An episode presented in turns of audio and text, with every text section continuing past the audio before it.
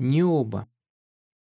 Необа, царица Фиф, была чрезвычайно гордая женщина, и ей было чем гордиться. Ее отец, Тантал, был постоянным гостем богов. Ее муж, Амфион, получил от Мус волшебную лиру, от игры на которой сами собой сдвинулись фиванские стены, а сама она была владетельницей могущественного царства. Кроме этого, это была женщина высокого ума и царственной красоты. Но ничем так не гордилась не оба, как своими 14 детьми, из которых было семь сыновей и семь дочерей. Она называла себя счастливейшей из матерей.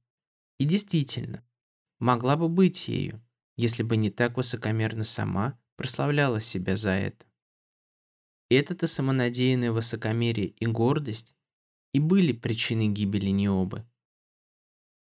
Однажды на улицах города появилась ясновидящая Манту, дочь Тересия, и, собрав вокруг себя женщин, приказала им устроить жертвоприношение в честь Лето и ее детей, Артемиды и Аполлону. Когда все уже собрались, появилась и Необа в сопровождении царской свиты. Она была в роскошных одеждах и сияла божественной красотой. Негодующе подняв свою гордую голову, она подошла к занятым жертвоприношением женщинам и крикнула им властным голосом. «Что вы безумствуете здесь, несчастные, и приносите жертвы, когда между вами находится женщина, осыпанная милостями богов? Мой отец, Тантал, сидит с ними за одним столом. Моя дочь Диона, а мои сестры, Плеяды, сияют в небе, как звезды. Мой предок Атлас, тот, что держит на своих плечах весь небесный свод. Мой дед сам Зевс. Мне и моему мужу принадлежит город Кадма, и бесчисленные фригийские народы повинуются одному знаку моей руки. Я – мать детей, каких нет ни у одной матери, семь могучих сыновей и семь прекрасных дочерей. Всем этим я имею право гордиться, и у вас нет никакого основания почитать Лету, никому неизвестную дочь Титана, больше, чем меня. Она – мать только двух детей, несчастная. Кто осмелится сказать или будет сомневаться в том, что я значу больше, чем она? Итак, идите прочь от ваших жертв, вернитесь домой и бросьте вашу безумную затею. Так говорила гневная Необа, и пораженные женщины сняли венки со своих голов, оставили жертвы недоконченными и уныло разошлись по домам. Между тем, Лето стояла на вершине Кинтеса и смотрела божественным взором на то, что происходило в Фивах. Слезы дрожали на ее ресницах.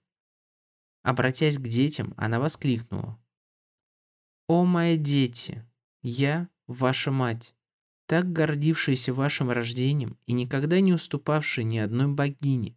Я ныне оскорблена, простой смертный, и буду лишена алтаря, если вы не поможете мне. Вы также будете оскорблены необой, и толпа ее детей превзойдет вас. Лето хотела еще дальше продолжать свою речь, но Аполлон Феб перебил ее и воскликнул. «О, мать, оставь свои жалобы. Она получит наказание, которое мы тотчас свершим над ней». Лето кивнула утвердительно головой и, завернувшись в облачные покрывала, Аполлон и Артемида полетели на землю в город Кадма. И там Перед городскими стенами лежало большое открытое поле, которое служило для боевых игр и упражнений в верховой езде. Здесь упражнялись все семь сыновей Необы. Одни скакали на горячих конях, другие занимались метанием дисков и единоборством.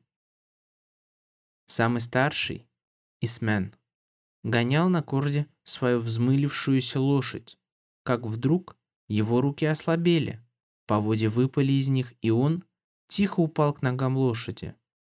стрела Аполлона попала ему прямо в сердце. Его брат Сипил, услышав свист стрелы, бросился бежать, чтобы спастись от невидимого стрелка. Но смертельный выстрел поразил и его. Острая, дрожащая в воздухе стрела впилась ему в затылок и проколола его насквозь. Пораженный, упал он с лошади и залил землю своей кровью. В это время двое других, Тантал и Файдим, пытавшие свои силы в единоборстве, лежали на земле, крепко обхватив друг друга. Вдруг зазвенела тетива, и стрела пронзила обоих борцов. Они застонали, и, распростерши по земле свои сведенные смертельными судорогами члены, одновременно расстались с жизнью. Альпинор, пятый сын Необа, увидав гибель братьев, быстро подбежал к ним и старался оживить своими объятиями их застывшие тела. Но в эту минуту стрела Аполлона пронзила и его, и он упал, обливаясь кровью к трупам своих братьев. Дамасихтон, шестой сын Необы, вынимая стрелу из своего колена, был поражен вторично в шею и упал мертвым, увлекая за собой самого маленького братишку, Илеона, который, подняв ручонки, молил «О милостивые боги, пощадите меня!» Даже сам безжалостный стрелок был тронут мольбами малютки. Но пущенную стрелу вернуть уже было нельзя, и мальчик пал, сраженный внезапной, безболезненной смертью, так как стрела попала прямо в сердце. Так погибли все семь сыновей Необа. Ужасная весть скоро дошла до несчастного отца Амфиона. Услышав ее, он, обезумев от горя, пронзил себе грудь мечом. Скоро узнали о произошедшем и в женских покоях. Не оба долго не могла постичь всего ужаса. Она не хотела верить, чтобы боги могли, чтобы они осмелились сделать это. В конце концов, она все же должна была поверить. С безумными рыданиями бросилась она в поле к трупам своих детей. Там, кидаясь от одного к другому, она пыталась оживить их своими поцелуями. Наконец, простирая руки к небу, она вскричала. «Наслаждайся теперь моим горем, ты, ужасное лето. Смерть моих сыновей унесет и меня в могилу». Между тем прибежали ее семь дочерей и стояли вокруг, плачущие, с распущенными волосами, около трупов своих братьев. При взгляде на них прояснилось лицо Необы, и она воскликнула, гордо взглянув на небо.